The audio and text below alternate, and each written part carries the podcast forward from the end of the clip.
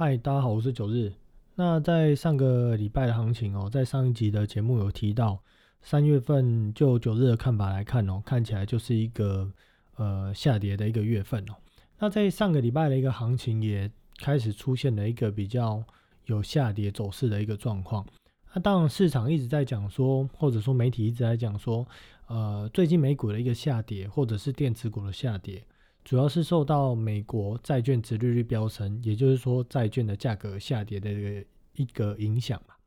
那等到到时候债券价格回稳的时候，那基本上指数就会没事了。不过我是认为说这样的一个看法或这样的一个说法，我认为主要是被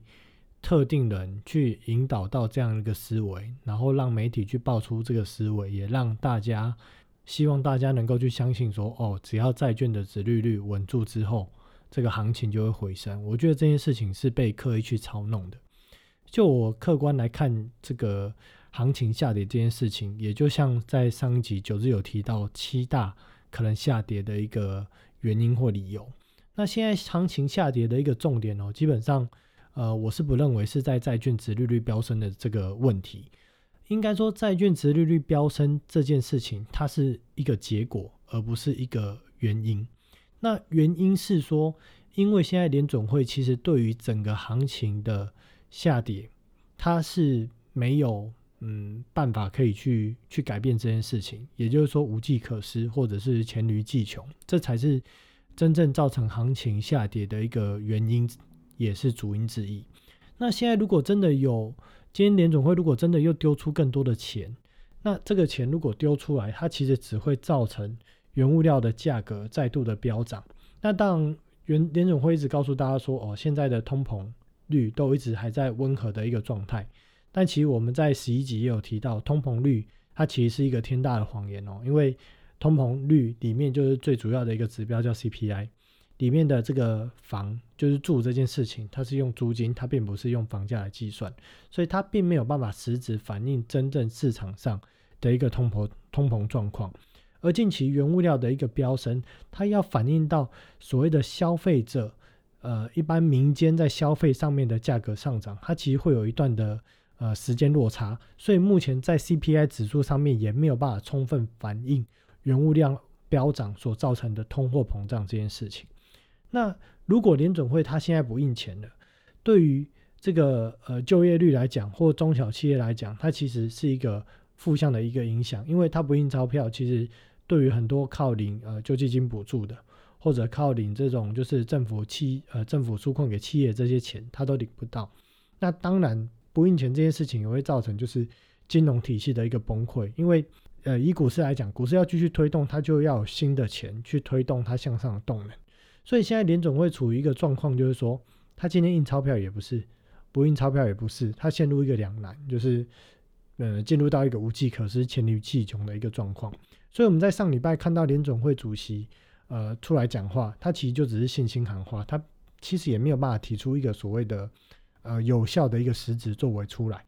那当然这几天新闻一直在讲说，联总会有没有可能透过去。呃，买卖短债的一个操作，去影响债券值利率格的一个波动，那当然这件事情是可能的。不过，我认为这件事情纵使是做了，它也是没有办法改变行情下跌的一个主因。因为行情下跌这件事情的一个最初的主因，就是说，在我们呃九日的第三集的节目就一直在讲到，就是全球的金融商品的交易者，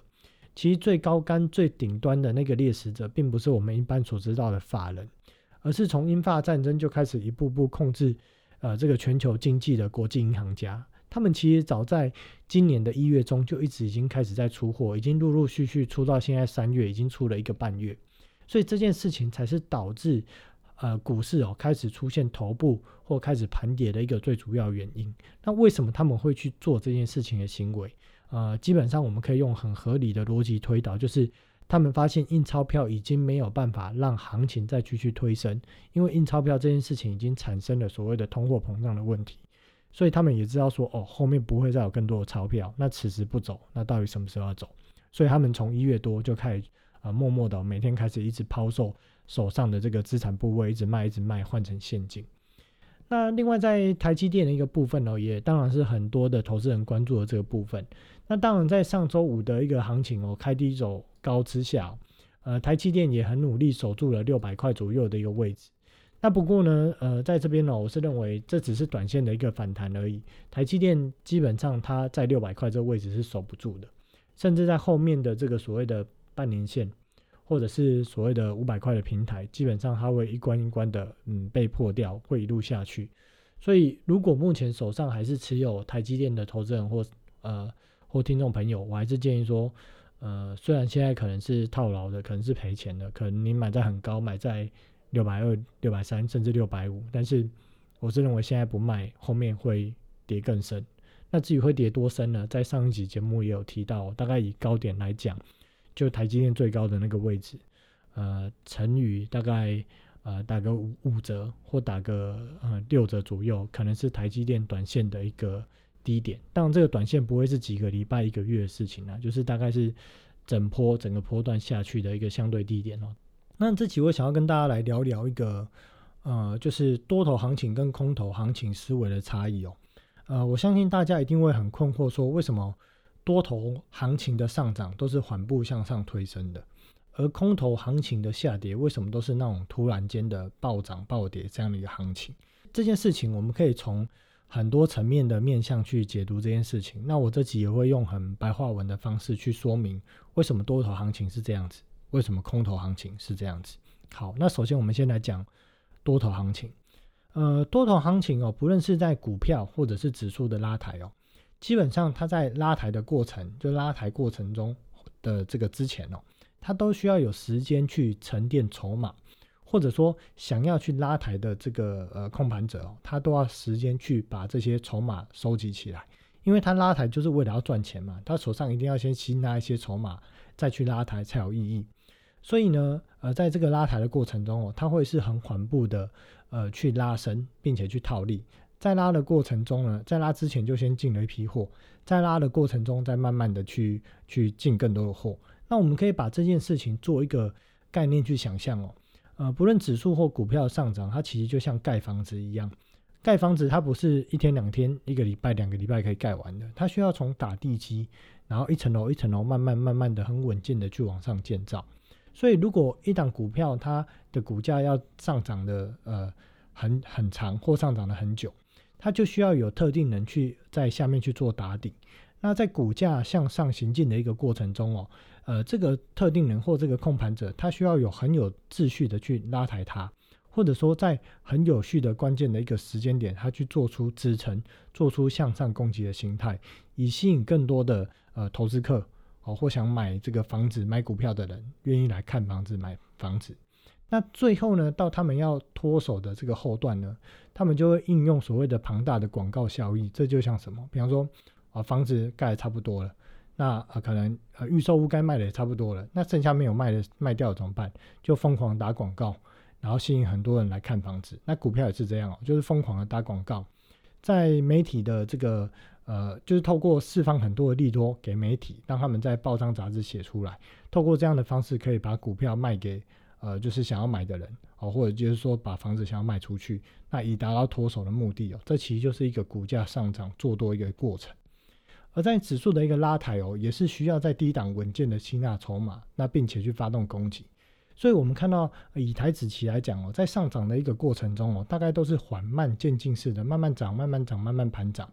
那也因为这样的一个盘涨过程哦，其实一般人来讲会觉得说，在盘涨这件事情，他会很折磨，他抱不太住指数上涨这样的一个过程，所以在盘涨过程愿意去做多的人其实很少，所以上车人自然就少。那上车人少，这个主力呢，他基本上就很好去拉抬这样的一个上升的一个过程。那因为呃，在这个上涨过程中哦，也会去吸引很多的放空者放空，因为对于放空者的角度来讲。他怎样的一个状态会，他会想要放空？他只要觉得指数涨多就想放空。那到底什么叫做涨多？其实基本上也不管，反正只要有涨多就想放空。这大概就是所谓的放空者的思维。所以在盘涨过程中哦，会有很多的放空者一点一点进来放空，那最后就会被这样子一路温水煮青蛙的方式一路嘎上去。那最后的行情，不论是在呃短线或长线来讲哦，一个波段行情的结束，它大概都是最后会用喷出的方式去做结束。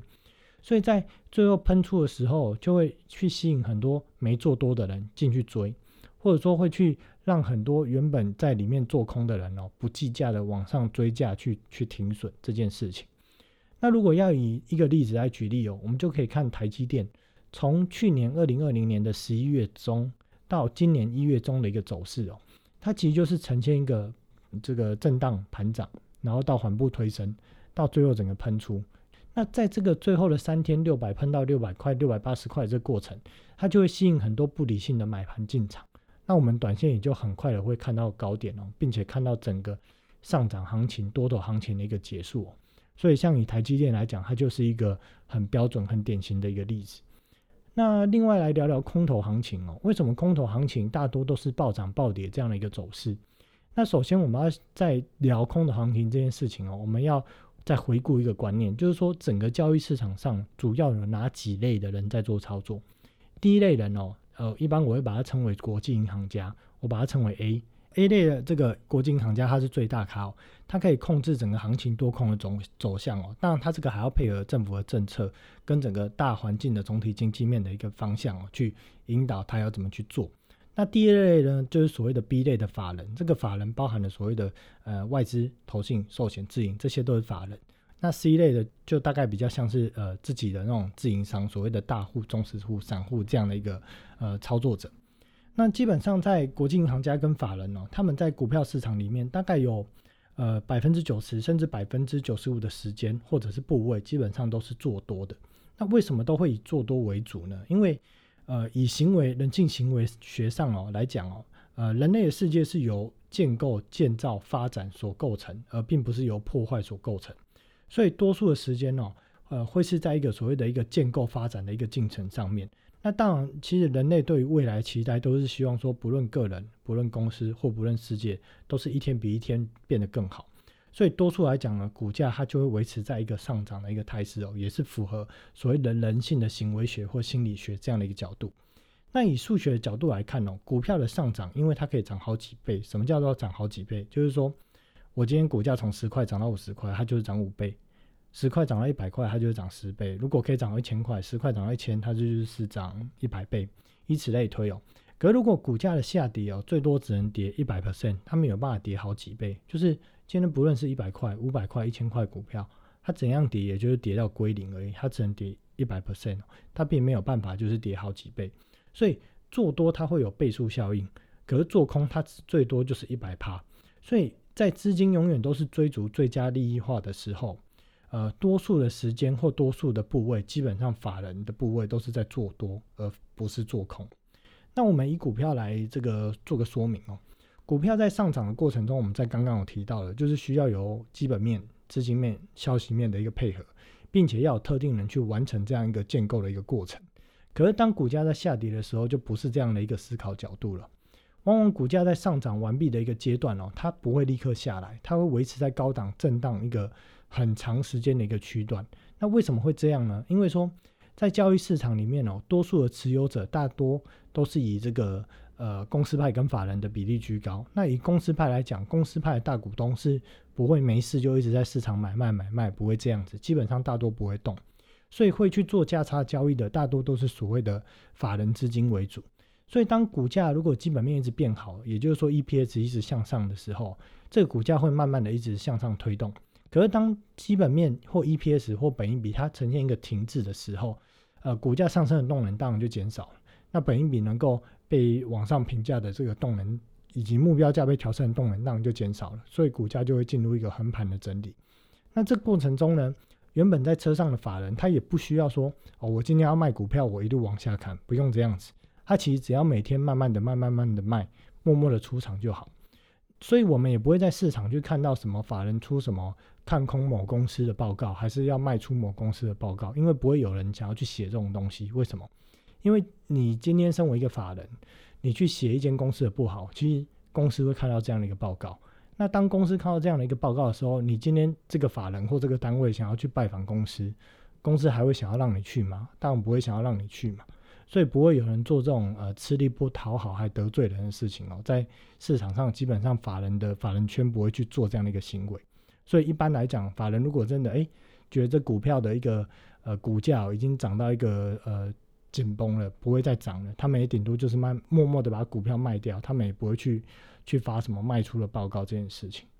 因此说，当基本面的一个成长哦，呃趋缓或停滞的时候，股价大多就会维持在高档震荡。那如果震荡很久，长时间下来，基本面一直没有转好或往上走，甚至在往下的时候，股价就会开始默默的下跌或盘跌。那因为原本持有者在卖出股票的时候，刚提到，并不会刻意打压股价，就是默默的卖，所以在没有什么重大利空下，顶多就是慢慢卖股票，也不至于让股价产生什么大跌的状况。那这样的一个缓慢的一个过程中哦，就会默默这些筹码都会转移到散户或者是所谓的没有控盘能力的持有者上。那因此说，当这个时候股价如果出现什么利空消息，或者在技术面跌破什么关键的支撑的时候，恐慌就会发生。那恐慌发生的时候，在车上的一个持有这些股票的人哦，就会不计价的去往下追砍股票去停损，这个时候就会产生不理性的下跌。那如果短线呃跌太快、跌太深哦，呃，又会有很多人哦冲进去想要去抢反弹，但是这些抢反弹做多的资金，它跟前面刚提到的这种有规划、有布局的资金不一样，它就是进去抢，抢只要反弹一结束，它很快的就又把它倒出来。所以这样的一个过程中，就会产生所谓的一个暴涨暴跌、暴涨暴跌这样的一个行情。那以最近的行情哦，或以国际的行情来讲哦，呃，整个具有控盘能力的国际银行家哦，刚也提到了，在一月中就开始已经在出货的。那经过一个多月之后呢，他们其实呃，我们看到就是最弱势的纳斯达克，它的头部其实已经不是渐渐成型哦，是已经成型。所以很多看得懂的法人哦，也一直在跑。但是有还是有很多看不懂的法人机构或者是散户一直在去进场去抢反弹。不过，当然对于这些人的角度，他可他们可能会觉得说这不叫抢反弹，他们是认为说拉回是很好的上车机会。但是因为呃国际银行家哦一直在高档一直在出货，那整个行情在形态上也头部也都形成，所以短期的行情就很容易产生所谓的反弹，可能就是弹个一天或一天半，然后又慢慢的盘跌又破底。那在这个慢慢的盘跌又破底的时候，短线抢反弹的人又会不计价的乱砍，所以行情就一直产生暴涨暴跌的一个状况。那这样的一个过程中哦，呃，会持续到什么时候呢？会持续跌到一个关键的一个平台支撑。那什么叫关键的一个平台支撑？好比说台股最近的关键平台支撑哦，大概就是在一万四千点左右。那如果最后这个平台也失守，那就基本上不会有什么强反弹的行情哦，整个。想要卖的人或原本不想要卖的人，那不理性的卖盘，全部就会不计价的一窝蜂的往下砍，这个时候就会很容易出现行情，呃，单日哦上演暴跌五到八趴这种下杀行情。那基本上没有意外的话，我们在三月份哦也会看到这样的一个行情发生。好，那呃基本上啊对整个三月份行情的看法，跟上一集还是一样哦，就是一个正式由多转空的一个行情，呃，这个月正式是起跌的一个月哦。那也希望大家可以，呃，顺利的，就是避开这波的下杀行情哦，顺利的全程而退。好，今天节目就到这里哦。那有兴趣想要互动或看一些文字内容的朋友，可以到 FB 搜寻九日说白话，然后可以加入社团。好，就到这喽，拜拜。